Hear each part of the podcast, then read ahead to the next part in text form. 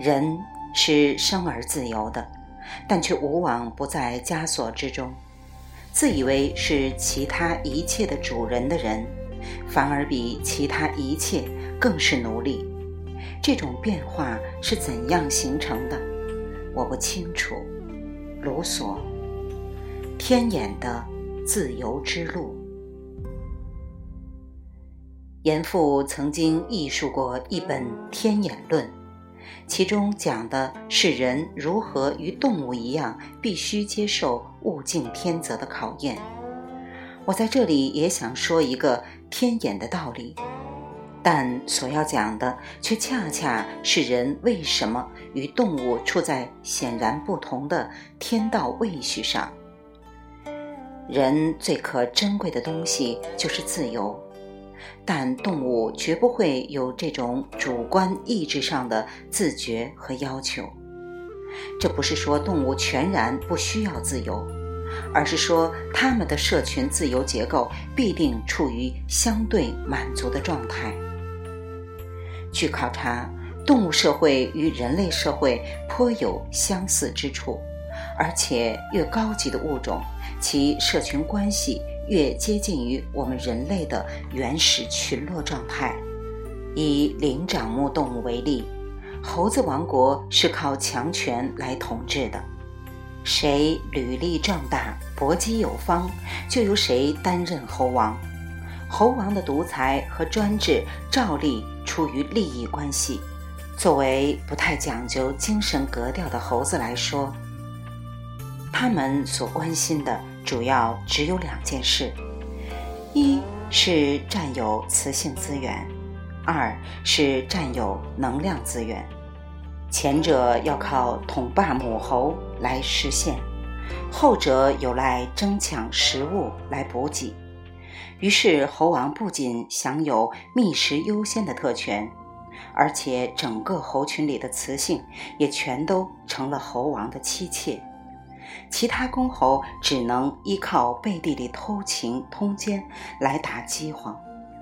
不过，一旦猴王病弱或衰老，他会面临一场极其残酷的政变：要么死于非命，要么孤守残年。这倒也合乎情理，毕竟但权威原本就是强力的产物，今日丧于豪夺，一如昨日。取自霸道，所以我们东方人应该对他一点儿也不陌生。就这样，猴子社会争取自由的范围和方式，大约仅限于上述那种民主偷情或造反有理之类的举动。好在他们不会说话，要不然可能还得加上言论自由这项最起码的条款。否则，恐怕就不免会演出一幕幕文字狱的悲剧了。说起来，可怜的中国人同样连言论自由的文明史也未曾见过。他们只会说话，只起到了帮着猴子们续演上述那出悲剧的作用。应该承认，中国人祖祖辈辈早已受尽了不自由的苦难。强者窃国，弱者无言，暴动改朝，特权复生。一句话，他们一直处在近似于猴群的社会位相上。然而，国人争取自由的热望似乎历来就没有西方人强烈。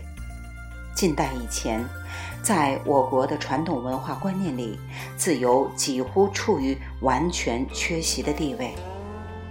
所以，人家开来几条破船，就把我们这个偌大的中央之国揍得落花流水，实属势所必然。近代以后，中国总算生出了几个打着自由的幌子奔走呼号的人物，但他们到底懂不懂自由的价值，却大可怀疑。因为一旦借助这类美好的名义登上高位，他们扑灭自由的劲头总是远比维护自由的兴趣要大得多。所以，仅凭这一点，就不能说我们渴望振兴的前途是一片光明。那么，自由究竟是一种什么东西呢？它为什么会与我们的生存形式息息相关呢？所谓自由，说到底不过是指某个系列的自然衍生物所具备的自主能动性。严格说来，一切物质都具有能动性，问题在于其自主程度的差异。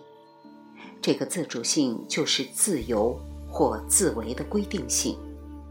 基本粒子或原子的运动速度惊人，但这种运动与他们自身的内在构成或内在要求无关。分子的布朗运动是各分子要素或离子之间随机碰撞以达成平衡结构的基本方式。这期间已隐约流露出分子形成过程所要求的特定内在素质及其特定运动形态。最早出现自主能动性的是原始单细胞生物中的一族，也叫原生动物，譬如草履虫。它们的运动方式只比分子运动稍稍前进了一步。即仍然保持着运动形态的随机性，或曰低自主性，但却出现了最简单的定向特征，例如通过一连串的随机动作，伴随着一些躲避或接近运动，最后到达或避开一个刺激来源。这种最简单的行动称为动区行为。例如，放一个二氧化碳气泡在水中，水中的草履虫在碰到它或游进它时便躲开。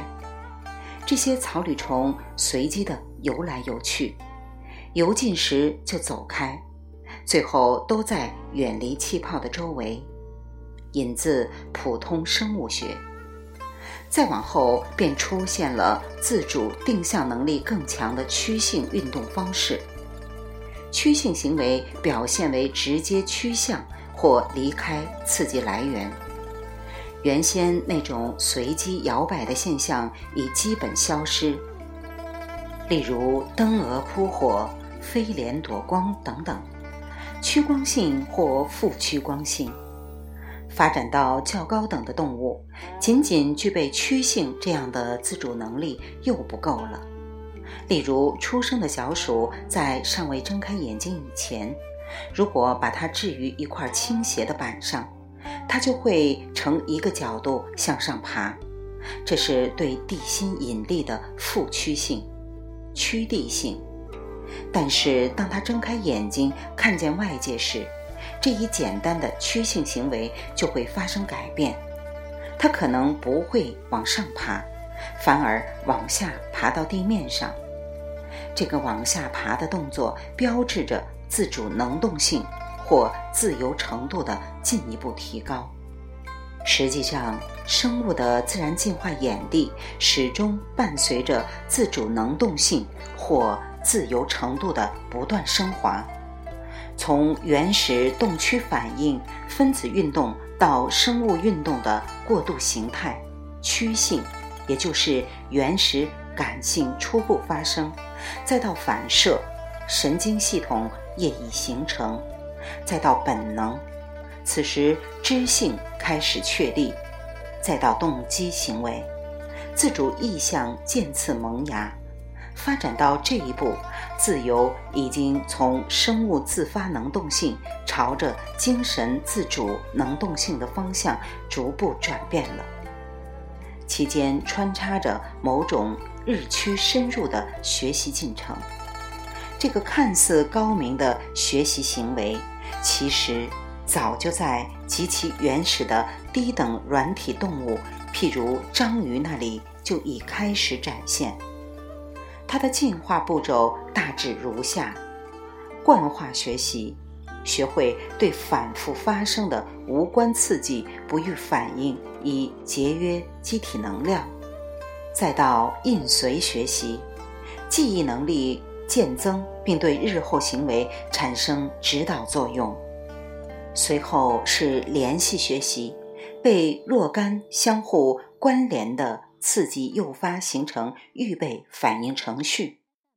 随后是试错学习，通过行为效果的体验，反复调整自身行为方式。再到洞察学习。依据既往经验达成处理当前陌生事态的能力和方法，再到推理思维，借助概念和一般原则来应付寓意复杂的具体境遇和问题。至此，理性展露着头角，它标志着智能从实物对象的束缚中摆脱出来，进入逻辑变速的异想天开之境界。自由跃然于天道，它标志着体能从遗传性状的束缚中摆脱出来，而进入工具变塑的人机联构之境界。这是从低级到高级的自主能力的演进过程，也是一个从潜隐到显化的主体意志的勃发过程。它使生物的自由活动范围越来越开阔拓展，也使生物的行为自由度倾向于直线增大。其系统演化轨迹是一目了然的：从一动不动的静态非生命物质，渐演成原始生物如菌类、海绵和珊瑚的极低动能。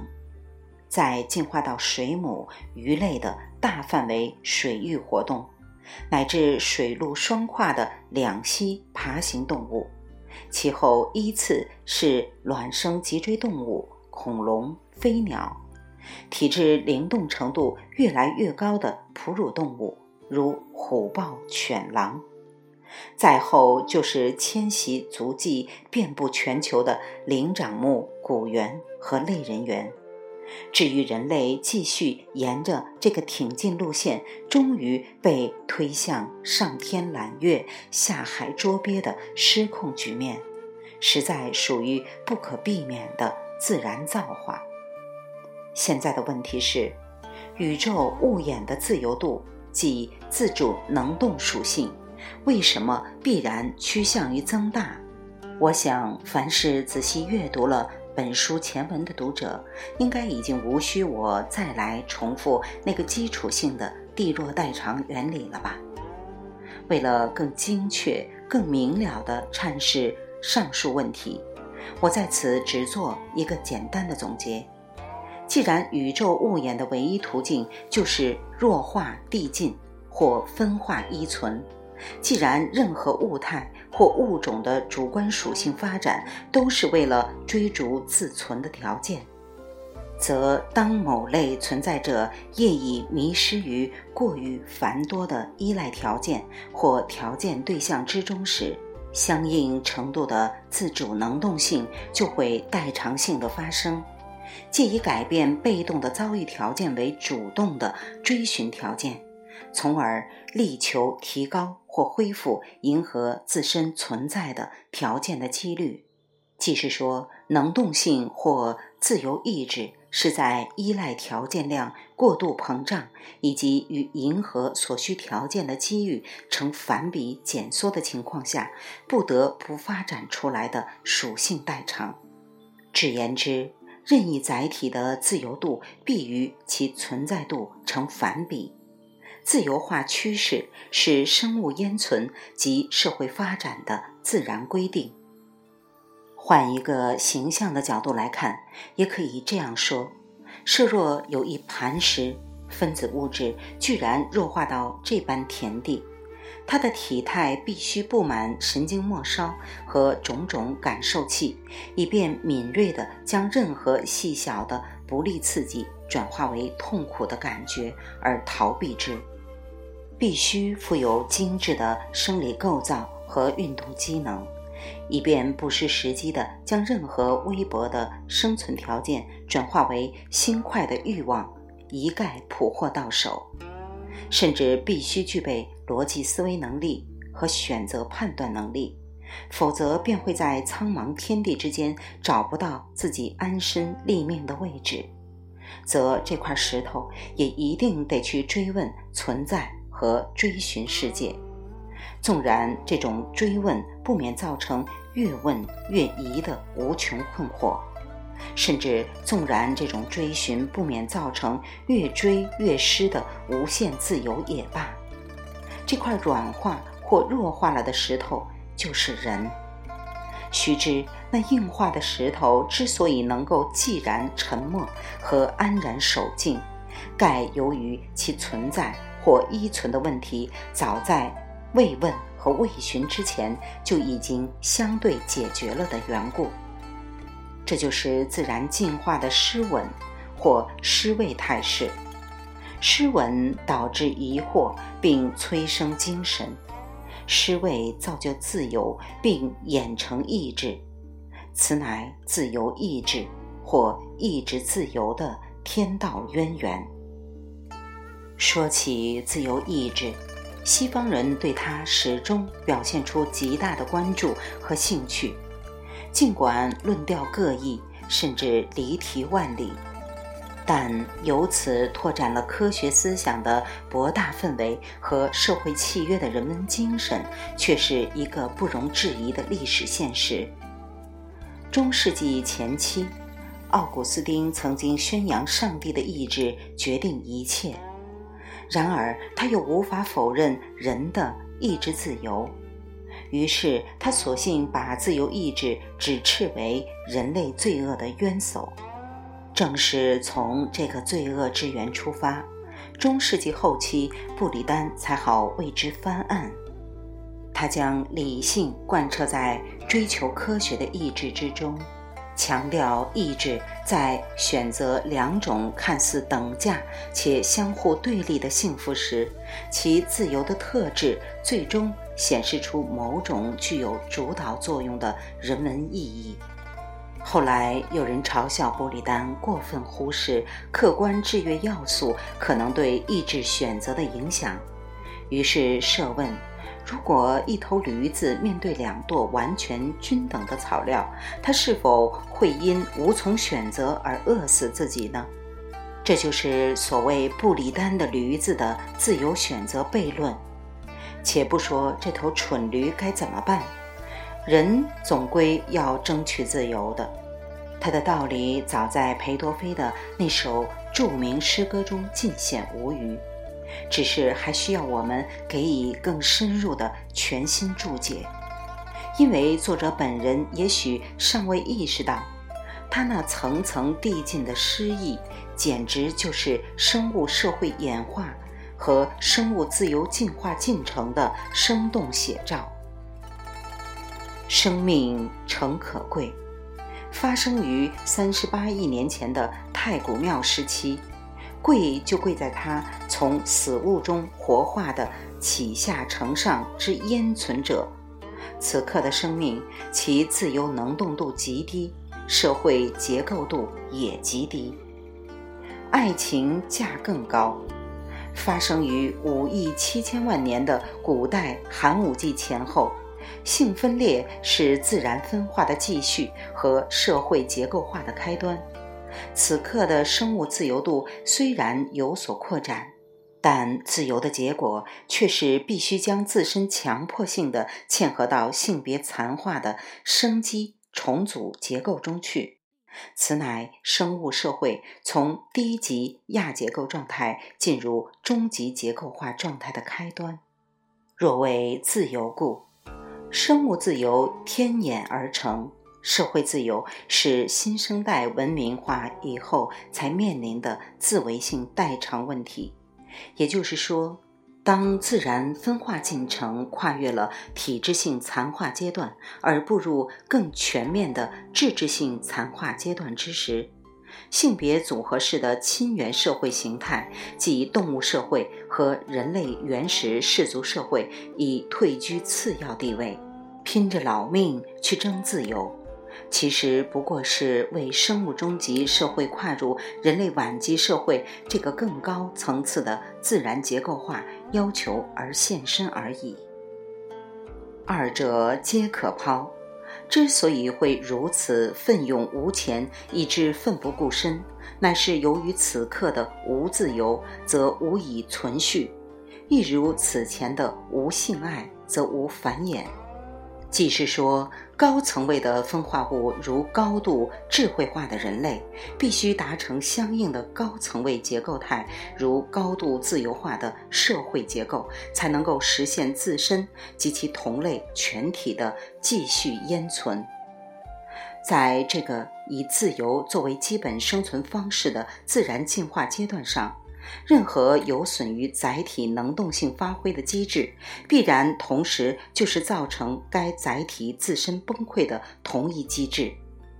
犹如一头坠入陷阱的猛虎，无论它有多么强悍的生理机能，只要它无法获得自由，则必死无疑，因为它的任何一生理机制都必须在自主能动性的基础上，才有望得以施展。二十世纪八十年代中期，作为世界超级大国之一的苏联，仅仅由于害怕个人电脑和外设打印机之类的东西可能危及他对国民精神的控制，就对其严加限制。当时西方人有人预言，苏联的末日临近了。果不其然，短短数年之后，这个远比猛虎更要威风的庞然大物轰然解体，以至于令他的敌国都感到有些猝不及防。此一结局显然不是敌人或西方阵营策略上的胜利，而是上苍或自然规律赠予蔑视自由者的天赐报应。说来可笑。正是这个倒行逆施的苏联帝国，还自认为它是唯一代表人类社会未来动向的新生事物呢。这也真应了孙中山先生曾经说过的一句寄言：“世界潮流浩浩荡荡，顺之者昌，逆之者亡。”说到底，一个国家的国力就是其国民生物能的总和。如果每一位国民都备受压制，难以伸展，既让自己潜在的生物能力得不到释放和发挥，国力焉能强盛？这是一道最简明的加法算术题，何须其他论证？所以，当今天下对内最自由的国度，一定是最具有实力，也最具有资格对外称霸的超级大国。尽管它四面树敌，令人生厌。尽管它的人口未必最多，它积蓄力量的国史也未必很长，甚至由于自由散漫，它的国民最难约束，它的军队最怕死，可它照样横行无忌。这种情形全赖于群体化的代偿充分状态。自由诚然是一种载体弱化的代偿产物。但不自由，直接就是失去代偿的灭归取向。换言之，人类是靠精神代偿维系生存的至弱物种，而意志自由是一切精神创造活动的基础属性和代偿前提。限制自由就等于泯灭精神，泯灭精神无异于摧残人性。